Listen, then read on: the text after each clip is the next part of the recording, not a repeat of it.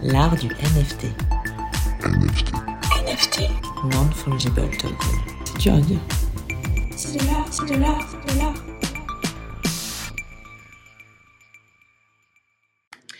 Bonsoir et bienvenue dans ce nouvel épisode de l'art du NFT. Benjamin Spark est artiste et moi, Lucie Léonore, je dirige Fauve Paris, une maison de vente aux enchères. Avec Florent Turin, notre Joker Tech, bonsoir Florent, nous animons chaque semaine en direct de Clubhouse une conversation autour de l'univers incroyable des NFT. Nous décryptons l'actualité du moment, nous invitons des artistes, des protagonistes du crypto art et ainsi nous explorons le potentiel infini de ces fameux actifs numériques appliqués au monde de l'art et de la culture en général. Vous pouvez participer à l'émission en direct tous les mardis à 18h ou nous retrouver sur vos plateformes de streaming préférées sous forme de podcast. Vous pouvez également suivre notre actualité en vous abonnant à notre compte Twitter @arduNFT. Et c'est parti pour l'épisode du jour. Nous sommes mardi 12 avril et ce soir nous recevons, euh, avons deux invités. Euh, Mathieu, euh, qui est donc curateur, et Cyril, qui est photographe, et qui vont nous parler de la collection de photographies de NFT Invincible Summer. On va parler de tout ça euh, longuement, mais pour l'instant, je vais te laisser la parole, Benjamin, pour revenir sur l'actualité de la semaine. Oui, pour vous parler d'une œuvre qui m'a beaucoup marqué. euh, comme tout le monde, j'étais à Lisbonne la semaine dernière pour le grand salon NFT qui s'appelle la Non-Fungible Conference, qui était vraiment le grand raout européen où tous les acteurs du NFT étaient là. Et j'ai été profondément marqué euh, par une œuvre collective. donc, c'est un collectif d'artistes qui a, qui a réalisé pour moi donc une œuvre digitale, mais qui représente vraiment le crypto art dans, son essence et dans, sa magnificence, tellement elle était belle cette œuvre. Et en plus, c'est une œuvre à tiroir, moi qui aime bien les concepts, les références artistiques, etc. Alors là, on était servi. Alors, l'œuvre digitale s'appelle Mariupol et fait évidemment référence à la ville ukrainienne qui, qui est bombardée non-stop par les Russes depuis quelque temps. Et c'est vraiment un, drame terrible. Et cette œuvre, d'ailleurs, elle est vendue au profit des enfants en Ukraine. Donc 100% des, des bénéfices iront pour cette association. Et alors l'idée de l'œuvre Mariupol, c'est de faire référence à Guernica de Picasso. Et c'est chouette, la référence est intéressante parce que Picasso a rendu hommage à cette ville bombardée par les Allemands en 1937 qui s'appelle Guernica et qui a donné lieu à ce tableau absolument incroyable de Picasso. Et là, ici, les artistes crypto art euh, ont voulu d'abord respecter la structure du tableau de Picasso. Donc, on retrouve le fameux grand taureau qui, est, dans le centre, on retrouve, la femme qui pleure avec son enfant dans les bras, on retrouve les corps décharnés qui sont euh, sur le sol, on retrouve cette structure qui est, vraiment intéressante. Euh, L'œuvre est en noir et blanc, toujours pour faire euh, référence à nouveau à Guernica. Mais là, ce sont des crypto-artistes. Alors, j'en connais certains d'ailleurs. Je crois qu'il y en a une trentaine ou une quarantaine qui ont travaillé à ça. Et alors, comme ce sont des crypto-artistes, il y a, tout est actualisé selon les codes NFT. Donc, il y a des allusions à des images de type collectible, il y a des allusions à l'art pixelisé, il y a des, personnages type humanoïde, etc. On est vraiment dans le monde contemporain, mais on est dans l'esprit de Guernica, en fait. Et alors, euh, toutes, ces, donc, toutes ces œuvres digitales, c'est une succession d'images digitales qui ont été mintées sur une plateforme qui s'appelle Async Art, euh, Async comme asynchrone, et j'en ai parlé dans, ce- de- dans ce podcast déjà de Async Art. Euh, j'en avais parlé pour la musique, mais là, ça marche aussi pour les œuvres digitales, pour les œuvres visuelles. Et là, il s'agit de faire des calques successifs. Donc en fait, les artistes ont tous travaillé à des calques différents pour, au final, quand on assemble tous les calques, ça donne l'image finale euh, qui est cette, cette image Mariupol. Et comme les calques sont tous différents, on peut les assembler euh, à sa guise et on peut créer soi-même sa propre œuvre qui fait référence à, à Guernica. Et évidemment, tous les calques sont en NFT. Et alors, on peut acheter les calques successifs. Je crois que le calque est à 2 éthers. Euh, L'œuvre totale est autour de 25 éthers, je crois. Euh, mais donc, c'est aussi, il y a, vous voyez, une performance en termes de dématérialisation de l'œuvre, découpage de l'œuvre. Donc, on peut, on peut aussi jouer, en fait, avec cette œuvre. En plus, ce ce qui est bien, quand je l'ai vu à Lisbonne, dans cette non-fungible conférence, l'œuvre était présentée sur 10 écrans plats qui étaient assemblés sur le mur un peu en quinconce, comme ça. Donc, il y avait un effet visuel qui était vraiment fort, qui était vraiment intéressant. Et franchement, je trouve que pour moi, cette œuvre est, est- est emblématique de ce que, de, de ce que les, crypto-artistes peuvent faire de mieux et de plus puissant. Des références à l'actualité, euh, associer une association aussi, euh, travailler en collectif, euh, proposer des layers différents en NFT. Tout ça est très fort. Et pour moi, c'est une œuvre vraiment muséale. Et j'espère qu'un jour, elle sera au MoMA, carrément à New York. J'espère en tout cas. Et clairement, elle, fera date dans, l'histoire du crypto art et, des NFT. Je vous invite à aller voir ça. L'œuvre Mariupol, on la trouve partout sur Twitter, etc. Voilà. Merci beaucoup Benjamin, effectivement c'était assez incroyable comme œuvre. Euh, c'est une prouesse d'avoir réussi à organiser ça. hein. C'est John qui nous racontait que le curateur lui avait dit bon il faut six mois pour organiser une œuvre avec autant d'artistes et ils l'ont fait en trois semaines je crois. Donc c'était euh, vraiment assez incroyable. Euh, Florent, je crois qu'il nous fera le, mot crypto de la semaine, qui est notre nouvelle rubrique euh, plutôt à la fin de l'épisode cette semaine. Donc, on va passer tout de suite à nos invités. Eh bien, bonsoir Mathieu. Donc, Mathieu Vodquet, curateur, et Cyril de Vignemont. C'est ça, un Vignemont. J'écris très mal, j'ai pris des notes. Euh, bonsoir Cyril. Bonsoir. Bienvenue à tous les deux. Euh, alors, Invincible Summer, c'est euh, une, une collection donc de, de photographies NFT qui rassemble une dizaine d'artistes, une dizaine de photographes. Donc, on a la chance d'avoir Cyril avec nous ce soir.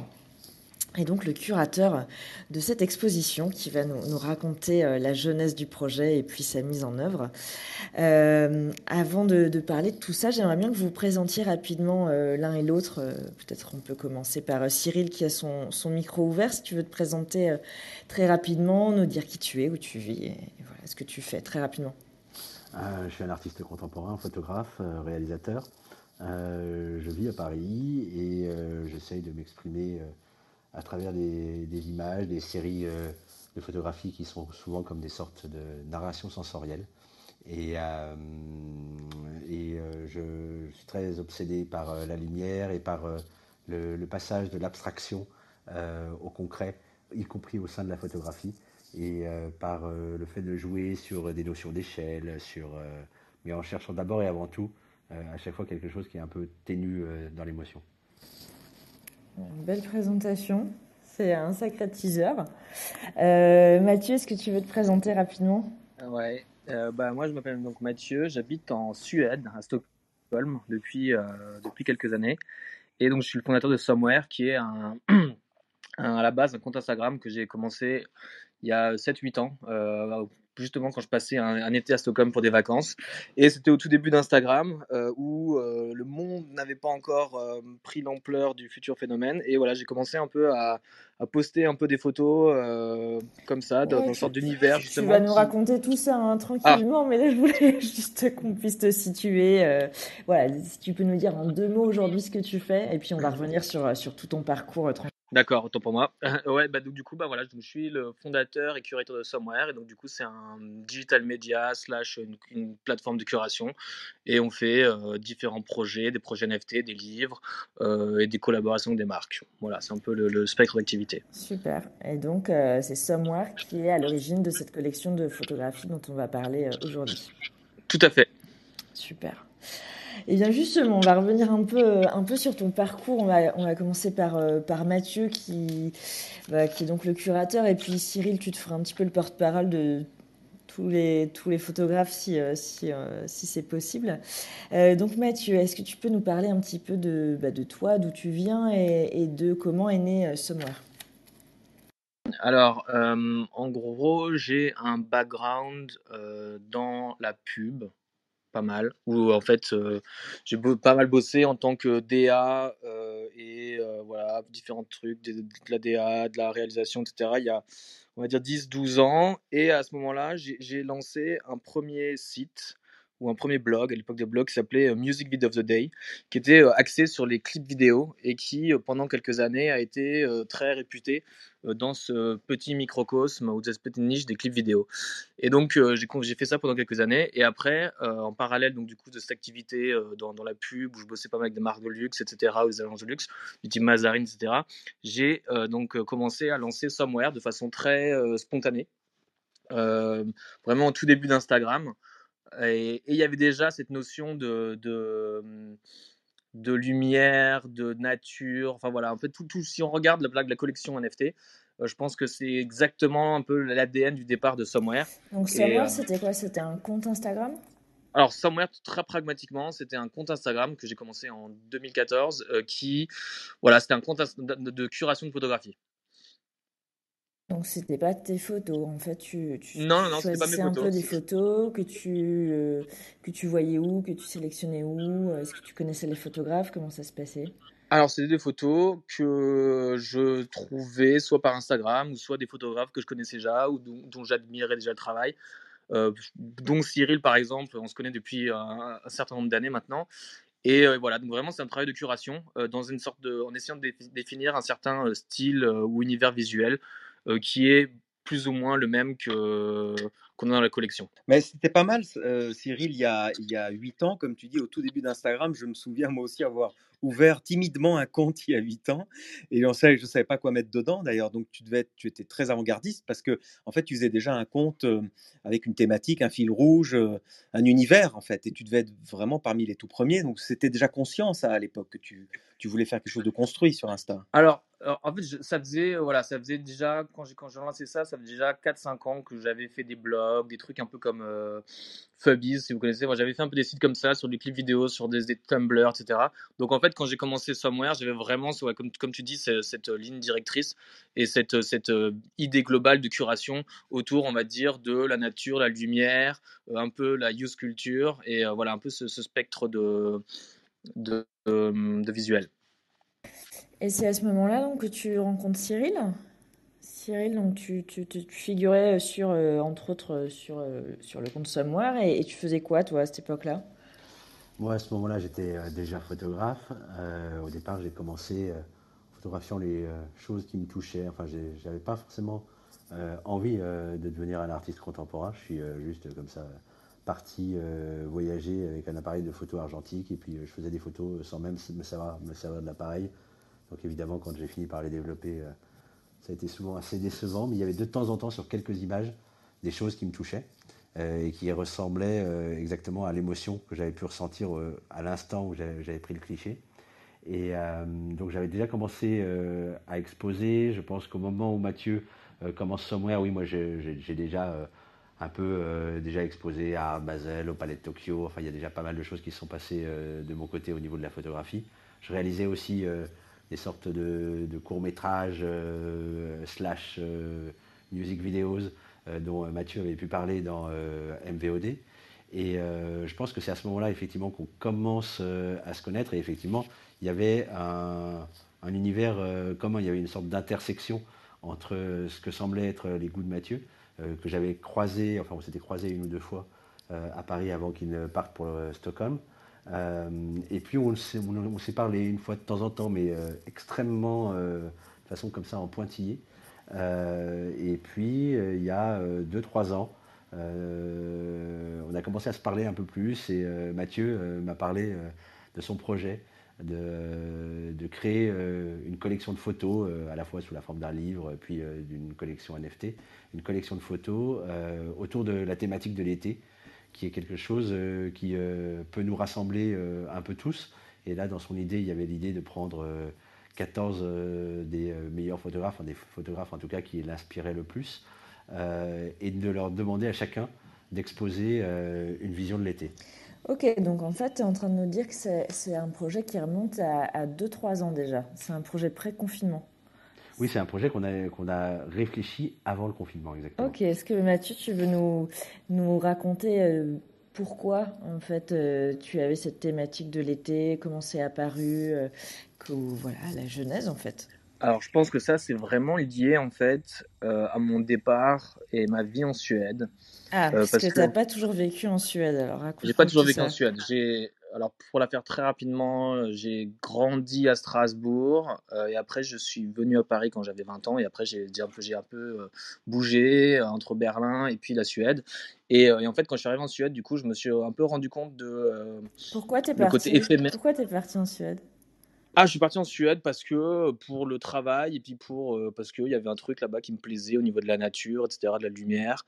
Et, euh, et un peu un environnement. C'est une ville plus petite, mais c'est quand même une capitale. Donc voilà, il y avait un truc de, de- de rythme qui me plaisait plus que euh, la folie parisienne, on va dire. Ok, donc là, tu as un déclic à, à- à Stockholm, j'imagine?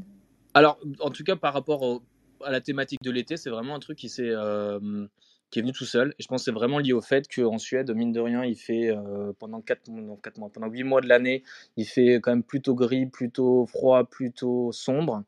Et vraiment, en fait, on a l'impression que la, vie et la ville, en l'occurrence, se, réveille quand, il, quand c'est l'été. Les gens, ils sont plus dehors, ils sont plus heureux, ils sont, voilà, tout ça. Et, c'est un truc auquel je ne pensais pas euh, quand j'habitais en France. Voilà, c'est, voilà. Et donc, du coup, il y a un peu ce truc de, de l'été, où euh, l'été est quelque chose de plus important, de plus peut-être sacré en Suède, qui euh, voilà, m'a inspiré en fait de, faire cette collection et ce, et ce livre aussi autour de la thématique de l'été. Donc, c'est vraiment un truc qui s'est imposé tout seul. Euh, sinon, ouais, mais par rapport à Mathieu, par rapport à Instagram, est-ce que tu avais euh, régulièrement, est-ce que tu postais régulièrement, est-ce que tu avais conscience que il fallait, il fallait construire ton audience? Est-ce que tu cherchais de l'audience d'abord? Est-ce que euh, il y avait une orientation, euh, je dirais, est-ce que tu voulais construire une communauté autour de Somewhere? Est-ce qu'il y avait déjà conscience de ça? Alors, je pense qu'en fait, comme j'avais déjà fait avant des, des, autres pages Facebook, etc., je pense qu'en fait, très rapidement, il y a un peu ce jeu de le plus de visibilité, le mieux c'est. Et en fait, quand j'ai commencé la page Somewhere Magazine, ça s'appelait Somewhere Magazine à la base, je pense que ça a pris très rapidement et je et en fait, le, le, le like, la, de grossir un compte, etc., ça devient assez grisant, en fait, et ça devient un peu une sorte de challenge. Donc, de façon inconsciente, oui. Je pense que très rapidement, je me suis dit, bon, ok, c'est cool, j'ai ce concept, j'ai cette idée, j'ai cet univers visuel, et autant essayer de faire grossir ça au plus vite, ou et au plus, fort. Oui, parce qu'on est plein d'artistes sur Instagram à ressentir exactement ce que tu ressens. C'est-à-dire que, euh, enfin, moi, un artiste, pour moi, il aime euh, communiquer quelque chose à un public. Il faut que le public euh, renvoie quelque chose, en fait, du, travail. Donc, évidemment, dès qu'il y a des likes et des commentaires, surtout, euh, ça, ça booste, quoi. On est, on est, on est motivé. Donc, j'imagine qu'il y avait quelque chose autour de ça sur Somewhere. Donc, il y avait combien d'abonnés tu, tu es monté à. Je suis pas allé voir encore, mais tu as des millions d'abonnés alors. Alors, je crois que vraiment plus ça, c'est, euh, ça a pris le temps. Euh, parce que je crois qu'en fait, vraiment, j'ai commencé ben, du coup de zéro. Et je crois que la première année, j'avais 10 000 followers, ce qui est euh, déjà pas mal, je pense. Et voilà, et donc là, du coup, en, en 5, 6, 7 ans, c'est passé de 10 000 à 1 million. Ouais, euh, on est à 1 million 1 là aujourd'hui. Voilà. Euh, et donc, et donc c'est vrai que du coup, là, comme tout le monde, un peu par rapport à NFT et tout, et un peu plus sur, sur Twitter, euh, où du coup, Twitter, je pense que pour beaucoup de gens, c'est plus laborieux. Et donc, du coup, on a, quand, j'ai, par exemple, sur Somewhere, on va dire 3000 likes sur une photo, je trouve ça un peu nul. Là où, quand j'ai 30 likes sur Twitter, c'est plutôt cool. Donc voilà, mais, mais c'est vrai qu'en fait, du coup, je pense qu'il y a ouais, ce truc un peu de, naturel hein, chez, chez, chez tout le monde de vouloir plus de visibilité, je pense, tout simplement. Ouais, on, on, sort un peu de l'art, pardon Léo, mais c'est vrai qu'on sort un petit peu de l'art, mais on en parle aussi à, notre, à nos artistes qui nous écoutent. Quoi. C'est, que, c'est vrai que Twitter prend un ascendant incroyable sur euh, Instagram, alors que on, on nous avait dit que c'était le grand réseau des artistes Instagram. Et maintenant, surtout pour les NFT, c'est vraiment Twitter. Donc euh, tu confirmes cela en fait, clairement. Bah ouais, je pense que totalement. En tout cas, c'est là où est euh, la communauté Web3, c'est totalement Twitter. Euh, peut-être que ça va changer dans les, les, mois à venir. Apparemment, Instagram veut lancer leur euh, NFT marketplace.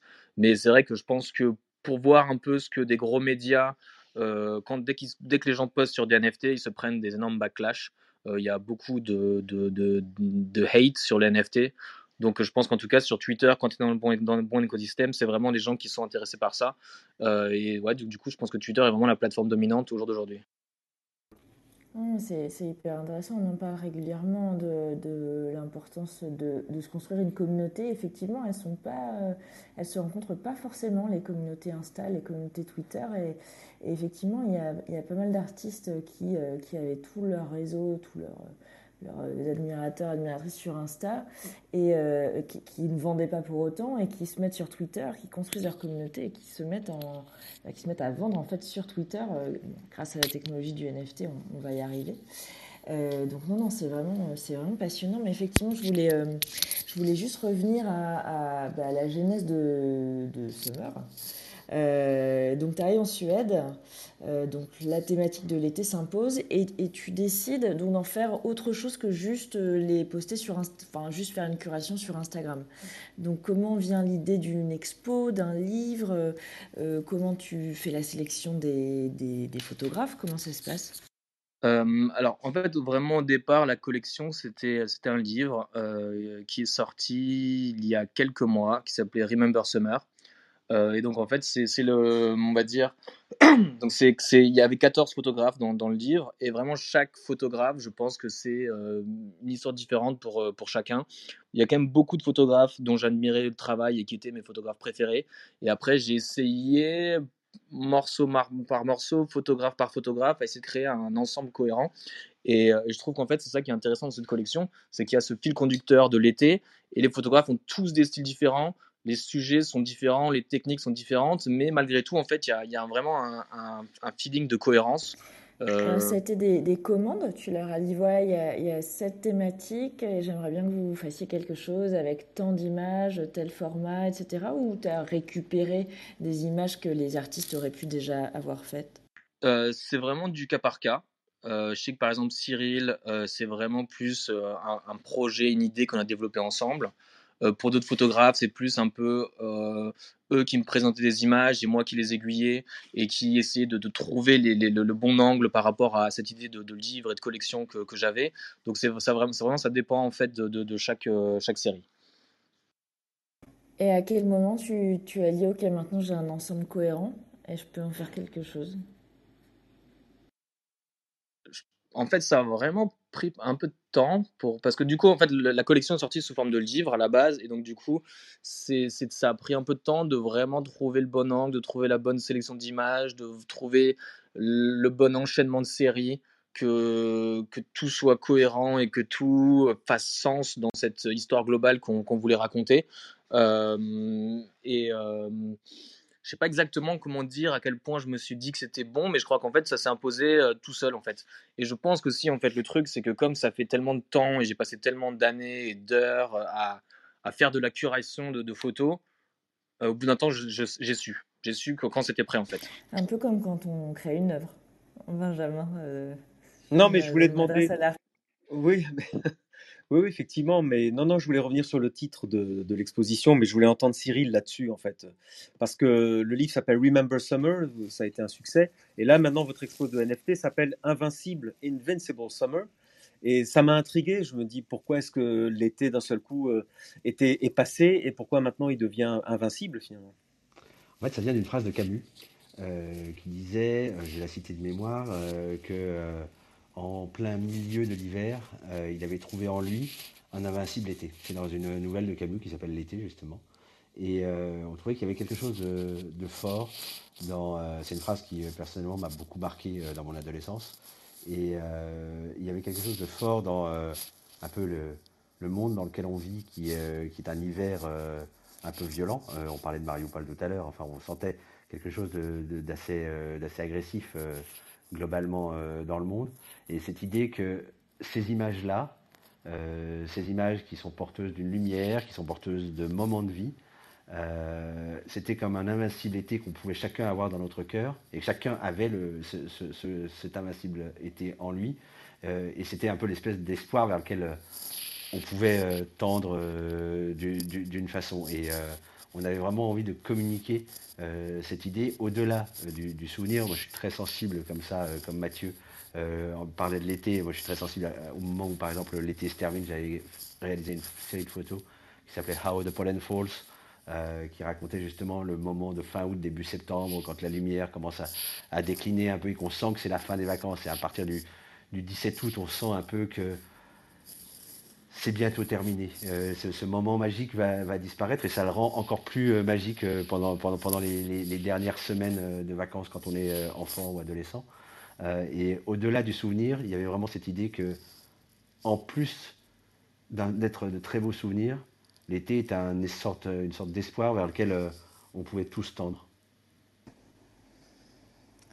C'est difficile d'enchaîner Oui, parce que après c'est... autant de poésie. Ah oui, c'est très, très poétique, Cyril. Moi aussi, je suis sans voix, là. C'est ça. Euh, bon, alors, sans transition, moi, j'aimerais bien savoir, ah, là, je vais m'adresser à Mathieu. Euh, donc, tu crées cette collection, hein, finalement, euh, comme on crée une œuvre, vraiment. Tu en fais un livre. Et qu'est-ce qui se passe pour, euh, pour que ça devienne une collection de NFT Comment tu découvres les NFT et comment tu te dis, ben voilà, il faut, il faut que je, ça va se rencontrer et je- vais sortir une collection? Euh, en fait, j'ai un pote à moi euh, qui s'appelle Étienne, qui habite en Suède aussi, qui est super branché crypto et qui, en janvier 2021, me parle de, des NFT et des projets du type euh, CryptoPunk, de Super Rare, de toutes ces plateformes. Et euh, je n'étais pas du tout en, euh, comment dire, au courant de, ce phénomène. Et donc, du coup, bah, à partir de, janvier 2021, euh, j'ai passé beaucoup, beaucoup, beaucoup de temps à euh, essayer de comprendre les NFT, de suivre les tendances euh, et de, de comprendre ce qui se passait et de- d'essayer de m'y projeter. Euh, je pense qu'il y avait un peu, euh, pour, euh, comme pour beaucoup, un peu une sorte de- d'excitation de nerd, entre guillemets. Et ça m'a un peu rappelé un peu tous ces trucs quand j'étais plus gamin, les cartes de football, les cartes Dragon Ball Z, ça c'est plus pour le côté collectible. Mais de façon globale, je me suis dit, ok, il y a un truc vraiment qui se passe intéressant pour les artistes. Et il faut, faut vraiment se, pencher dessus. Et comme à ce moment-là, en fait, avec Cyril, on était en train de, de, de travailler, de finaliser ce projet de livre, en fait, tout simplement, la, la collection de photos NFT, elle s'est imposée toute seule. Oui, alors c'est bien parce que nous, on, parle dans ce podcast là de plus en plus de l'année 2022, l'année de la photographie en NFT. Et, euh, et je disais, je- j'en parlais la dernière fois, que c'est surprenant que les photographes ne se, ne se soient pas emparés, mais tout de suite, quoi, début 2021, de cette technologie des NFT, parce que franchement, une belle image comme ça en deux dimensions, c'est juste parfait pour, euh, pour faire du NFT. Mais en fait, on, a l'impression que ça vient maintenant. Donc, toi, euh, enfin, vous deux, vous avez prévu ça depuis longtemps et vous mintez maintenant. Ça sort maintenant ou, ou c'est, ça fait longtemps que vous, vous mûrissez, donc depuis 2021, vous mûrissez ce projet ou c'est vraiment, euh, c'est vraiment très récent? Euh, alors, je veux juste revenir par rapport à la photo NFT. Enfin, je pense que je pense que pour beaucoup, en fait, comme au, début, quand il y a eu Beeple qui a sorti son, son, euh, son, son œuvre qui, a fait, qui était vendue pour 69 millions, euh, et, tous ces trucs-là, qui étaient plus de l'art numérique, je pense que les photographes ne pouvaient pas se projeter, euh, et que en plus, les, les, plateformes plus de curation comme Super Air ou Foundation, c'était pas vraiment la, la photo le sujet. Donc, en fait, ça a pris vraiment du temps à ce que la photo s'impose et devienne vraiment tendance comme ça l'est maintenant. Nous, je pense que cette idée de collection, on l'a depuis vraiment très longtemps. Euh, et euh, donc du coup, peut-être depuis, on en parle depuis avril ou, on dirait peut-être presque il y a un an en fait. Et après, ça a un peu pris du temps pour différentes raisons, parce que le livre a un peu pris plus de temps que, prévu. Et euh, voilà, mais après, c'est vrai, on a vraiment pensé ça dès le moment où on était en train de finaliser le livre. Euh, moi, je voulais revenir un petit peu sur les, les artistes, parce que là, on a la chance d'avoir euh, Cyril. Euh, Est-ce que tu peux, Mathieu, nous, bah, nous décrire un petit peu cette collection? C'est vrai qu'il y a une vraie unité visuelle, sensuelle, qui est très marquée.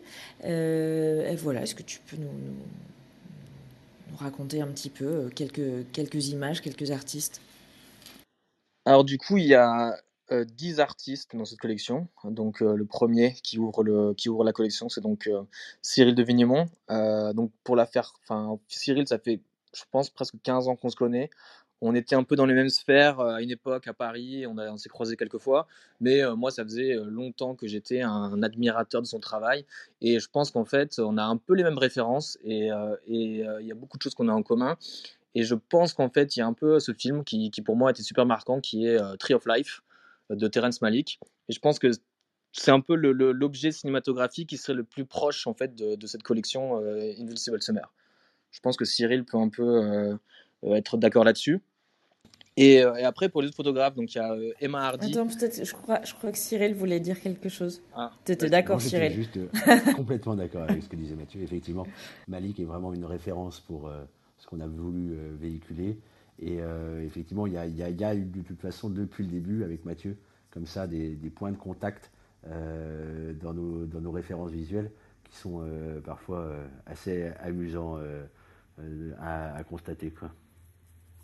Il y a aussi un peu l'esprit de David Lynch, je trouve, dans tes photos, Cyril. En fait, il y a effectivement ces, ces corps, euh, Dans le travail sur le corps, oui, peut-être. ouais. le travail sur le corps, ouais, exactement. Euh, En tout cas, sur, et puis sur la lumière, bon, ça c'est vrai, en tout cas, euh, l'idée de toujours cette, cette lumière traversante, qui est pas forcément celle du soleil, puisqu'il y a aussi des, des, la- des ampoules, des lampes. Donc je trouve ça amusant de dire on fait un travail sur la lumière, mais tout le monde pense au soleil, mais en fait pas forcément. Il peut y avoir un travail intérieur sur la lumière.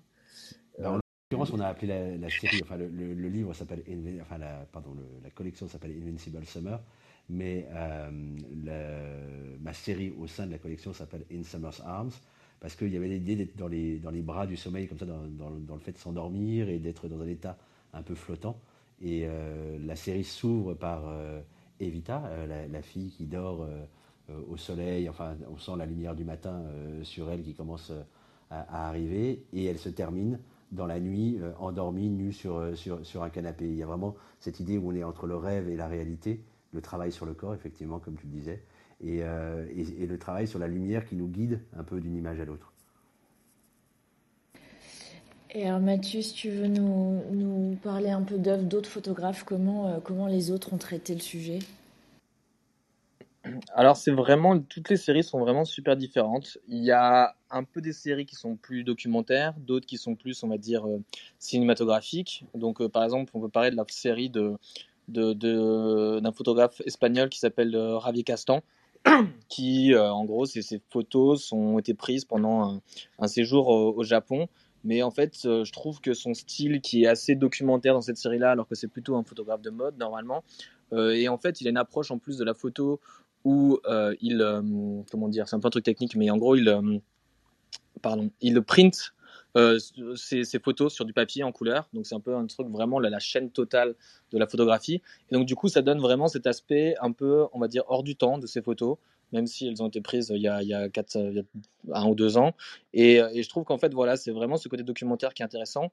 Il y a euh, Vicky King, qui est une photographe euh, montante anglaise, euh, qui euh, nous partage un peu les, les, ses, ses- pareil, ses vacances un peu en, en Europe, avec euh, différents, euh, différentes photos qui sont, euh, pareil, un univers assez- personnel, un mélange de lumière et, de poésie.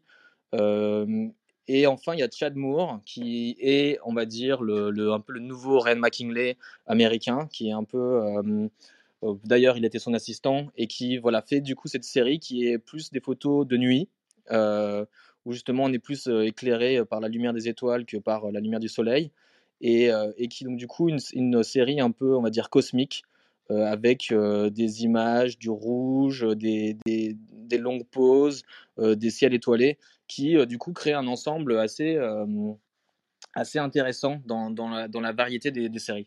Est-ce est-ce que ces artistes... Ah, pardon Léo, juste pour savoir, comme euh, on voit que leurs patronymes sont très différents, on voit qu'ils viennent d'un peu partout euh, sur la planète, ce qui est chouette. Est-ce qu'en termes d'âge aussi et de, et, de, et de parcours, est-ce qu'ils sont tous différents? Est-ce qu'ils ont tous des âges et des parcours différents? Alors je pense que euh, sont. Alors il y a trois ou quatre photographes qui sont anglais, il y en a deux qui sont français, euh, un américain, un, une chinoise, euh, et ils sont vraiment des âges différents, des parcours différents, euh, des expériences différentes et des histoires différentes. Donc vraiment chaque, euh, vra- vraiment c'est pas un groupe de gens qui seraient un peu tous similaires, c'est vraiment plein de gens différents qui, qui ont euh, voilà une carrière euh, très très à eux et et voilà.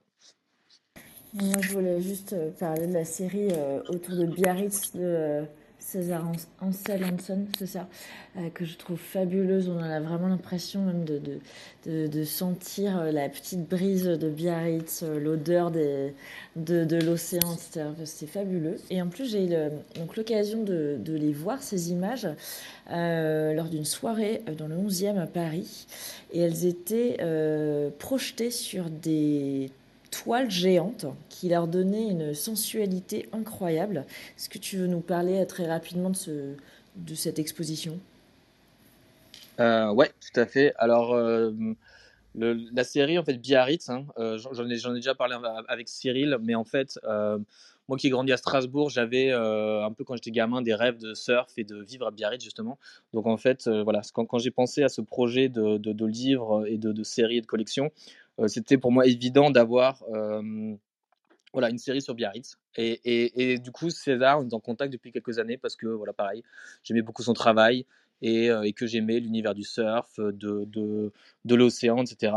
Et donc, ouais, on a lancé euh, la collection euh, où on a sous la forme d'une exposition euh, avec euh, l'association Les Éveillés qui, qui font euh, de, pardon, du soutien aux réfugiés. On a fait ça il y a deux semaines euh, dans ce, lieu assez incroyable qui s'appelle le Consulat à Paris. Et, euh, donc, du coup, en fait, on avait les, œuvres étaient exposées ou projetées, on va dire, sur des grands draps euh, dans une pièce qui finalement avait un peu euh, l'air d'être une, on va dire, une cathédrale visuelle.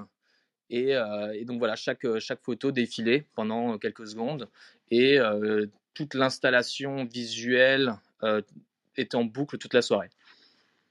Ok, alors cette, concrètement. Ah, pardon. Vas-y, Cyril. euh, il y avait dans cette idée en fait de- d'avoir ces immenses draps de 5 mètres par 3 sur lesquels étaient projetées les images. euh, il y avait cette idée euh, de jouer aussi sur euh, matérialité, immatérialité. C'est-à-dire que c'était, on voulait des écrans très fragiles. Euh, on voulait aussi euh, avoir cette idée que euh, quand tu euh, possèdes un NFT, tu le possèdes aussi bien euh, dans ton téléphone, enfin tu l'as dans ton wallet, mais tu l'as aussi bien sur ton téléphone euh, pour le visualiser, sur l'écran de ton ordinateur, mais aussi si tu veux sur euh, un drap de 5 mètres par 3 euh, qui, qui va donner quelque chose de, très spectaculaire. Et, que et de jouer sur comme ça, est-ce que c'est matériel, est-ce que c'est immatériel? Cette idée euh, que euh, un fichier, c'est à la fois quelque chose de complètement abstrait, numérique, et en même temps euh, qui devient euh, complètement concret dès que tu le projettes euh, sur euh, un drap euh, au milieu euh, d'une soirée, dans une sorte effectivement de, cathédrale visuelle, comme disait Mathieu. Ouais. Donc, euh, juste concrètement, tu parlais, Cyril, de posséder un NFT. Ça tombe bien. Je suis devant votre collection sur la plateforme Foundation. Pour celles et ceux qui nous écoutent, qui voudraient aller voir, ça, vous tapez foundation.app et vous arrivez sur la fameuse marketplace où on trouve Invincible Summer. Mais ma question, c'est que on voit toutes les photos, mais elles n'ont pas de prix pour l'instant, à part l'œuvre de Cyril, euh, qui d'ailleurs a été acheté donc un Ether. Mais les autres œuvres, pour l'instant, n'ont pas de prix. Est-ce que c'est une volonté? C'est-à-dire qu'il faut, vous attendez qu'on fasse des offres Parce que je sais que sur Foundation, on peut aussi faire des offres. Est-ce qu'il y a une, une politique là-dessus, euh, un peu particulière peut-être? Euh, alors pour le, pour le moment, on prend le temps pour faire notre lancement. Euh, on veut euh, trouver les bons collectionneurs. Euh, et donc du coup, pour l'instant, on a juste minté et pas encore listé. Attends, c'est intéressant ce que tu dis. Tu peux développer ça? Par rapport à quoi? Le fait que tu attendes des collectionneurs, c'est-à-dire tu veux attendre qu'il y ait des contacts en Ah non, non, non, non, c'est pas ce que j'ai dit. J'ai dit on attend les bons collectionneurs. Euh, donc ce que, je, ce que je veux dire, c'est qu'en fait, euh, je pense que c'est extrêmement important, euh, surtout pour une collection comme ça, qui a beaucoup d'images, mais en même temps pas tant que ça, euh, d'avoir euh, des bons collectionneurs qui, qui font partie de la, de la qui, enfin, qui sont les, les- les possesseurs de cette collection, et que donc du coup, en fait, voilà, on veut prendre le temps de, de trouver les bonnes personnes euh, qui, qui pourront euh, être les collectionneurs de cette collection, si ça fait sens. Euh, co- concrètement, on peut pas les acheter là? Alors concrètement, si. Euh, on peut les acheter et on a déjà reçu des offres et voilà, fait, il y a une photo qui a été vendue. Mais euh, voilà, là, on est plus dans un travail de prospection et de, discussion avec des gens euh, pour être sûr d'avoir que, que les photos tombent dans, les bonnes mains. Oui, non, mais ce que je comprends, ok, je comprends. Donc en fait, pour que ceux qui nous écoutent, sur Foundation, la plateforme, on peut, quand on voit une œuvre qui n'a pas de prix ou, ou qui n'a aucun prix affiché, on peut envoyer une proposition d'achat, donc une offre. On peut vous faire une offre sur une photo. Vous ensuite, j'imagine que vous allez checker la personne qui vous fait l'offre, voir si c'est un collectionneur euh, réputé de NFT ou quelqu'un que, euh, qui a une collection de photos, etc., etc. Tout à fait. Je vois que ce sont euh, uniquement des pièces uniques. C'est rare pour la photo. C'est Tu veux dire pièce unique du 1 par 1, enfin de l'édition ouais, de, c'est ça. Alors je sais, alors c'est c'est intéressant comme sujet. Euh, je sais que euh, en photo, euh, le, le concept d'édition est devenu euh, plutôt populaire. C'est c'est récemment, et je sais pas si vous avez vu ce week-end la, la, la, la, la, la- la photo ou plutôt le drop de ce, cet américain qui s'appelle Drifters, qui a fait un, un drop euh, où en gros il a, il a, hum, il a vendu 10 000 photos en fractionné d'une seule photo pour euh, genre 6 ou je sais pas 7 millions de dollars. Euh, mais nous, nous, vraiment, ce qu'on voulait, c'est faire du, euh, de, de la one par one, euh, parce que, en gros, je pense que pour moi, je suis pas encore convaincu moi de l'édition en photographie. Pourtant, traditionnellement, euh, c'est quand même le médium euh, du multiple, par essence. On est, on est d'accord, mais donc du coup, ça, ça remet en cause un peu du coup le, le, le, le principe même des NFT. Eh, ou en tout cas dans, dans, dans ce, dans ce domaine de l'art. C'est intéressant ce que vous dites. J'aimerais avoir la, vi- la vision de Cyril, parce que Cyril, tu as exposé dans, dans des musées, tu as à PS1, etc., donc dans des, grands, des grandes institutions euh, d'art contemporain. Quel est ton sentiment là-dessus? Euh, Le sentiment de tes collègues artistes aussi, enfin photographes, je veux dire. Est-ce qu'ils sont à l'aise avec le fait, euh, en général en photo, on peut aller jusqu'à 8, disons, enfin on peut aller beaucoup plus, mais jusqu'à 8, c'est la norme. Et est-ce que sur les 1 sur 1 au NFT, ça te, ça te semble bien, enfin ta vision, quoi Moi, je pense que c'est une très bonne chose parce que je, crois qu'effectivement, euh, la photographie, il y a toujours eu, euh, par rapport euh, aux autres arts, euh, ce problème et cet avantage de, la reproductibilité euh, des images. À partir du moment où on a le négatif, on peut en faire plusieurs et euh, donc on décide de façon un peu arbitraire. Par exemple, mes tirages à moi, c'est toujours sur 6, plus de tirages d'artistes, mais euh, il y a quelque chose qui fait que l'œuvre n'est pas complètement unique et euh, c'est quelque chose que j'ai toujours regretté peut-être parce que j'ai beaucoup été euh, influencé par la peinture initialement, enfin j'ai vraiment plutôt euh, de, la peinture, et du coup il y a quelque chose que je trouve toujours un peu dommage dans l'idée qu'il y ait plusieurs éditions d'une photo. Après ça c'est comme ça que fonctionne le marché, c'est comme ça que fonctionnent aussi mes, tirages, parce que ça c'est des choses qui se règlent avec les agents. Mais euh, je trouve que, au contraire, le fait de maintenant avoir cette euh, propriété euh, qui est une propriété absolue et sur une image, sur une, ça, a un vrai sens parce que c'est parce qu'elle est unique qu'elle a aussi de la valeur, je trouve, en tout cas en photographie. Et le fait d'avoir enfin ce format-là, je pense, peut donner à la photographie, qu'elle soit en NFT ou euh, en physique, un nouvel essor. Oui, pour autant que le photographe respecte, euh, respecte le, souhait. Enfin, quand il dit 1 sur 1, par exemple, vous pourriez, il y a des photographes qui vont après minter la même photo sur une autre plateforme. Et donc ça, c'est extrêmement dommageable et toute la communauté surveille les artistes en, s'assurant qu'une œuvre ne soit pas sur plusieurs plateformes en même temps, évidemment. Ça, Euh, ça, c'est exactement la même chose c'est dans mal, le. ça. C'est exactement la même chose dans le, dans le monde de l'art contemporain. Je peux vous dire que dans le monde de l'art contemporain, un photographe qui fait ça est fini dans la minute où ça se sait. Donc euh, je pense qu'il arrivera à court terme la même chose à ceux qui s'amuseraient à, à- à ce jeu-là euh, dans euh, l'univers euh, Web3. Après, c'est vrai que euh, il y a aussi le problème aussi des, des, des mints entre guillemets illégaux. Euh, je sais que j'ai vu ce week-end euh, un post sur Instagram euh, où en fait une artiste de Singapour, mais qui est malaisienne, qui s'appelle Zonglin, qui est une photographe qui est devenue assez importante les dernières années. Et en fait, elle est totalement contre les NFT. Et en fait, il y a quelqu'un, un petit malin, qui s'est amusé à minter ses photos sur OpenSea. Ah oui, mais ça, c'est un problème beaucoup plus global. OpenSea a, Voilà. a reconnu que, que un nombre incalculable d'images sont des images volées. Donc, mais ça, euh, nous, on alerte à chaque fois dans ce podcast pour dire faites très attention à qui vous achetez, comment, checkez la- l'artiste, allez voir qui il est, ce qu'il fait, euh, quitte, à, le- quitte à le contacter même sur Twitter ou Instagram en s'assurant que ce soit bien lui qui ait minté ce NFT. Ça, bien sûr, la blockchain ne va pas résoudre tous les problèmes de l'humanité, loin de là, et les gens profitent de ça. Mais tu as raison, euh, c'est vrai que Mathieu aussi, j'ai remarqué que la communauté NFT était, était extrêmement attentive et sur Discord, sur Twitter, dès qu'il y a un artiste qui s'amuse à, à jouer un peu avec le feu, il est immédiatement recadré et nul doute que les artistes qui veulent durer dans les NFT vont respecter euh, ce nombre de ce, ce genre de choses. ouais. Cyril, tu voulais dire quelque chose? Non, je pense qu'il y a de toute façon, euh, il faut arriver dans, ce, monde-là. Euh, il y a quelque chose d'assez euh, extraordinaire dans, cet univers. Euh, c'est comme on a la chance de participer à, quelque chose que c'est assez rare, je pense. Enfin, ça se produit peut-être tous les 20 ou 30 ans euh, maximum euh, des, changements aussi forts. Je pense que le Web 3 euh, et les NFT euh, dans le monde de l'art euh, sont vraiment un changement de paradigme. Euh, en résumé, euh, c'est quelque chose qu'on a déjà partagé euh, comme idée euh, avec Mathieu, c'est que euh, depuis les Grecs, euh, on nous explique que, euh, ce sont les atomes euh, la brique de base de l'univers.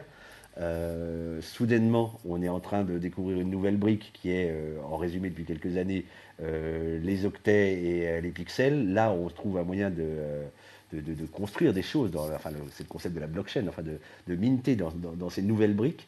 Et, euh, et, ce changement de, de- de monde, quasiment, euh, apporte tellement de choses qu'il il faut y aller, je pense, d'une façon euh, assez enthousiaste et, euh, innocente. Et, si, euh, et les gens qui iront euh, juste euh, pour, euh, en, trichant ou en voulant juste faire une incursion dans le monde des NFT euh, avant de repartir ailleurs, un peu euh, comme on, vient faire un hold-up, euh, à mon avis, euh, ce sera, seront euh, assez rapidement rejetés. Ouais, on est tout à fait d'accord. Oui, Benjamin? Oui, j'ai une question euh, pratique pour Cyril. J'ai vu que sur euh, OpenSea, il y, a pas mal de photographes qui proposent ce qu'on appelle les unlockable content, c'est-à-dire que la personne qui achète le NFT a droit de télécharger un fichier TIFF ou un PNG, disons un, fichier haute définition de la photographie. Euh, je pense que vous, Foundation, ne vous permet pas de le proposer. Est-ce que toi, c'est quelque chose que tu envisages pour un acheteur de ton NFT, de lui envoyer un fichier haute définition qu'il puisse zoomer dans l'image, par exemple? Eh bien, écoute, euh, justement, euh, j'ai trouvé que c'était très important euh, qu'on puisse avoir une perception de l'image différente. Parce que tu n'as pas ta photographie sur ton mur, dans ton salon ou ta chambre. Tu l'as autrement. Donc, la façon dont tu vas pouvoir la percevoir, il faut qu'il y ait aussi des avantages. Parce que tu n'as pas l'avantage de l'avoir comme ça physiquement, d'avoir un beau tirage chez toi. Donc, moi, j'aimais bien l'idée qu'on puisse, par exemple, rentrer complètement dans l'image. Euh, les photographies que je fais sont, toujours faites en argentique. Euh, et donc, il y a le grain, il, se passe des choses, des, réactions qui sont vraiment de l'ordre de la chimie pure. Euh, et ces réactions, seuls les photographes les voient parce qu'il faut, pour voir ce qu'il y a à l'intérieur d'une photo, en quelque sorte, il faut pouvoir zoomer indéfiniment dedans et avoir des fichiers de très haute ré- résolution, des scans de très haute résolution que tu ne peux pas voir. Et quand tu as un tirage, tu ne peux pas le voir parce que euh, tu ne peux pas euh, t'approcher suffisamment près, ton œil ne te permet pas d'accommoder suffisamment près. Et, euh, donc on a pris la décision, nous, d'avoir des NFT sous forme de PNG de haute définition.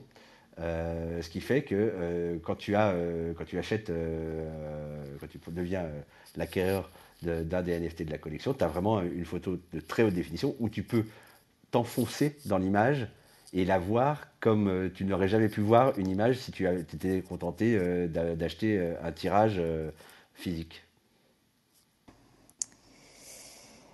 Effectivement.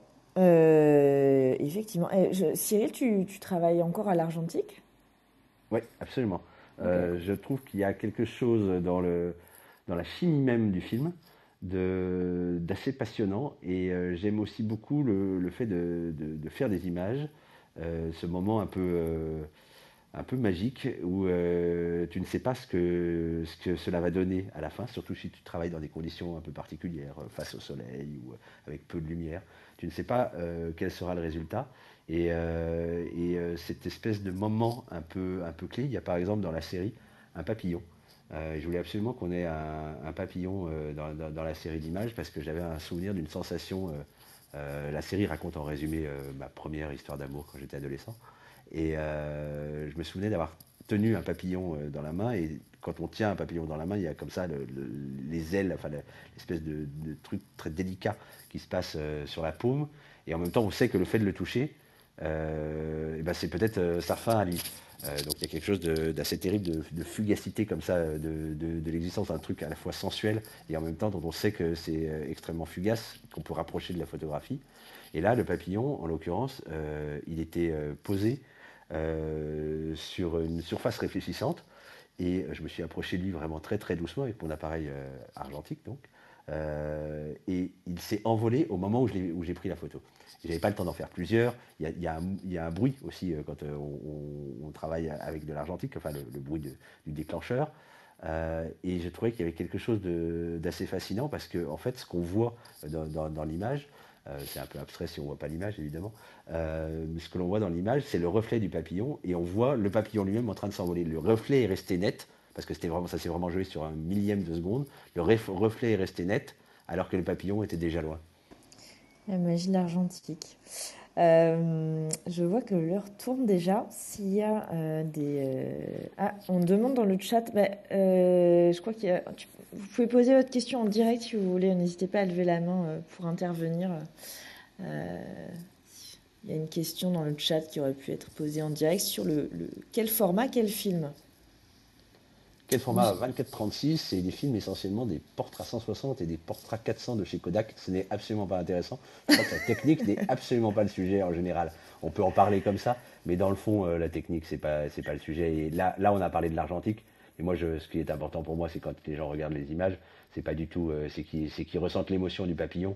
C'est pas euh, qu'ils sachent que ça a été euh, pris avec euh, un Leica en argentique.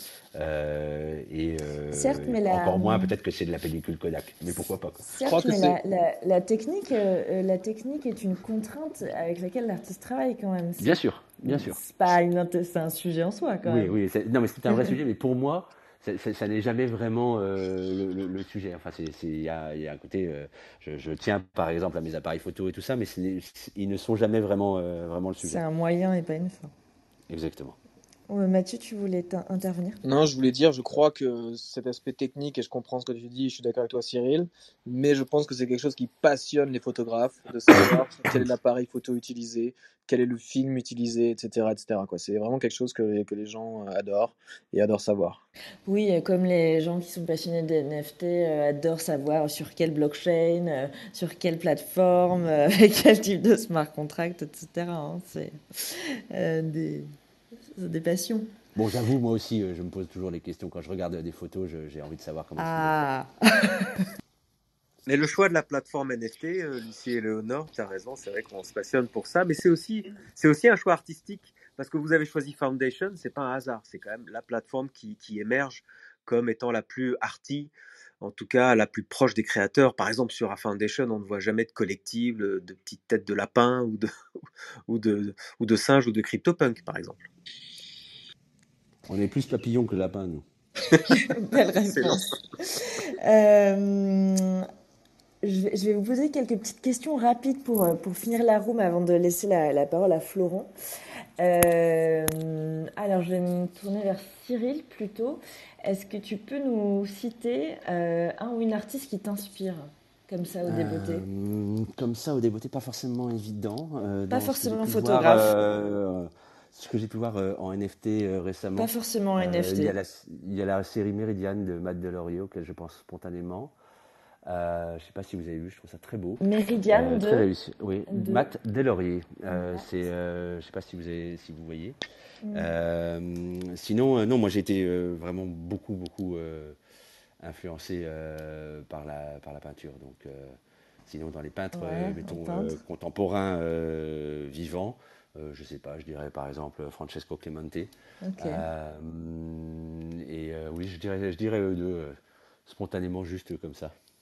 Ok. Euh, deuxième question, je vais vous la poser à tous les deux. Est-ce que vous êtes collectionneur de NFT, Mathieu? Bon, à, à titre personnel. Écoute, à titre personnel, pas encore. Euh, je suis en train de, de réfléchir et de voir un peu l'angle de, de ma collection. Je passe pas mal de temps justement à, à me projeter, mais euh, j'ai pas encore fait d'achat NFT pour le moment. Hey. Et Cyril? J'ai un énorme problème avec la possession. Euh, mais peut-être que je vais réussir à passer par-dessus euh, grâce euh, au NFT parce que je pense que c'est parce que les possessions sont matérielles. Par exemple, euh, je, je vis dans un appartement qui est euh, assez grand avec plein de murs blancs et euh, il n'y a pas euh, une photo ou un tableau ou quoi que ce soit dessus. Et euh, pour être euh, totalement honnête, il n'y a pas beaucoup de meubles non plus. Il y a un lit et euh, deux fauteuils et une télévision par terre dans d'autres pièces euh, sur un appartement euh, un peu grand. Mais je pense que je vais peut-être réussir là. Je me dis qu'un wallet, c'est pas exactement la même chose. Donc peut-être que les NFT vont me réussir à résoudre mes problèmes psychologiques. Avec Enfin, la une partie en possession. tout cas. Génial. Euh, très intéressant, parce que quelque part, le NFT, c'est vraiment la collection de la possession, puisque on ne possède pas le fichier, on, enfin, on, achète le, principe même de posséder. Euh, donc, grosse révolution perspective, euh, Cyril. Et enfin, je vais vous poser la question à tous les deux. Quel invité vous aimeriez écouter dans ce podcast, après vous? Mathieu, par exemple. Euh, euh, Artemore. Euh, je sais pas si vous voyez qui c'est, c'est un collectionneur français NFT. Ouais, je crois qu'il est déjà, il est déjà, déjà passé intervenu en première saison, ouais. Benjamin et Florence, si vous voulez me. C'est ça. Mais Brian est intervenu à l'été dernier. On- On n'enregistrait pas à l'époque le, le podcast, ou alors peut-être c'est le numéro 1 ou 2, je ne sais plus. Bon, après, il a beaucoup de choses à dire, on pourrait le réinviter. hein. Sinon, moi aussi, j'ai un- un une autre idée. Euh, alors, ils sont leur- c'est c'est les deux mecs qui sont français qui ont fait euh, Makeaverse, qui était un projet super hype euh, il y a 7, 8, 10 mois. Donc, plus un truc de collectible en mode un peu robot japonais, tout ça. Et leur projet vraiment a explosé quand c'est sorti. Puis après, ça c'est un peu, je crois, euh, pas, Ouais. c'est un peu redescendu. C'est ça. Ok, Et, euh, c'est- ce serait intéressant effectivement de les écouter. Un peu moins Ouais. art, mais euh, effectivement, expérience intéressante. Et euh, toi, Cyril? Hum, j'ai vu la série euh, Pigment de d'Ariane Brito, donc je me dis que j'aimerais bien euh, l'entendre en parler.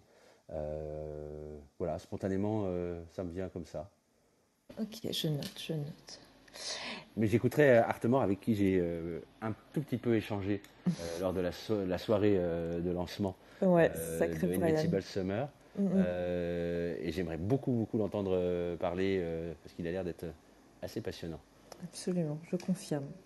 Eh bien, merci beaucoup. Je vais laisser la parole à Florent pour euh, notre nouvelle chronique du, du mot crypto, pour un peu euh, bah, faire de la pédagogie. On n'a pas, certains de nos auditeurs, nos auditrices découvrent les NFT par, euh, par l'art, donc on essaye euh, de vraiment expliquer, euh, éduquer, euh, partager. Donc, je te laisse la parole, Florent, pour le mot crypto de la semaine. Ben, merci beaucoup Léo et merci beaucoup à vous deux du coup euh, pour, euh, pour cette super room. J'ai pas pu entendre toutes les réponses malheureusement, mais je vais, je vais réécouter au montage. En tout cas, euh, euh, ben, dans la photographie, comme dans euh, beaucoup d'œuvres, euh, d'autres types de, formats numériques, il y a un élément qui est important, notamment dans le NFT, c'est les métadatas, qu'on traduit en, français par métadonnées. Et en fait, c'est un des deux composants importants dans le NFT. Dans le NFT, vous avez les smart contracts. Donc, si on doit traduire, c'est le contrat intelligent. Donc, c'est le, code informatique qui, qui sécurise en fait et qui crée votre, votre token non fongible avec les règles de non fongibilité, etc. Et tout ce qui va donner euh, son caractère unique à ce NFT, outre le smart contract, c'est les fameuses métadatas. Du coup, c'est métadonnées. Donc, ça va être le titre, euh, le fichier, euh, le, JPEG euh, et toutes les, les informations en fait qu'on veut rajouter. Euh, donc, euh, c'est un élément important et on n'en parle pas assez.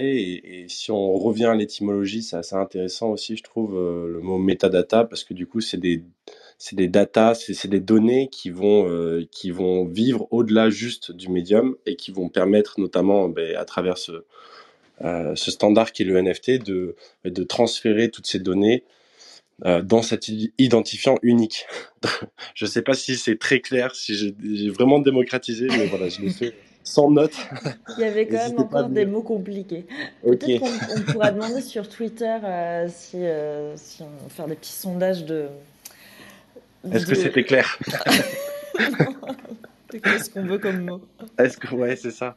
Et d'ailleurs, je- ben, j'en profite aussi, Léo, parce qu'on a on a été discret sur Twitter, mais on a passé les 1000 abonnés. Donc, euh, ben, merci à tous parce que ça fait très très plaisir. Bravo. Et, euh, et ouais, c'est juste le début, donc euh, je pense qu'il va falloir qu'on fasse un petit giveaway. On n'a pas trop parlé encore avec euh, avec tous les événements qui se passaient. Mais voilà, faudra qu'on se cale Benjamin et Léo pour aussi les giveaways des 1000 Voilà. Et ben, followers. par- parfaite transition, parce que je crois que nos invités sont OK pour, pour soutenir le podcast et, et offrir un giveaway à nos, nos auditeurs et nos auditrices. Et ce sera un giveaway euh, physique, si je ne m'abuse. Euh, c'est bien ça, Mathieu? Tout à fait. Donc, on est ravis de- d'offrir comme giveaway notre euh, livre Remember Summer.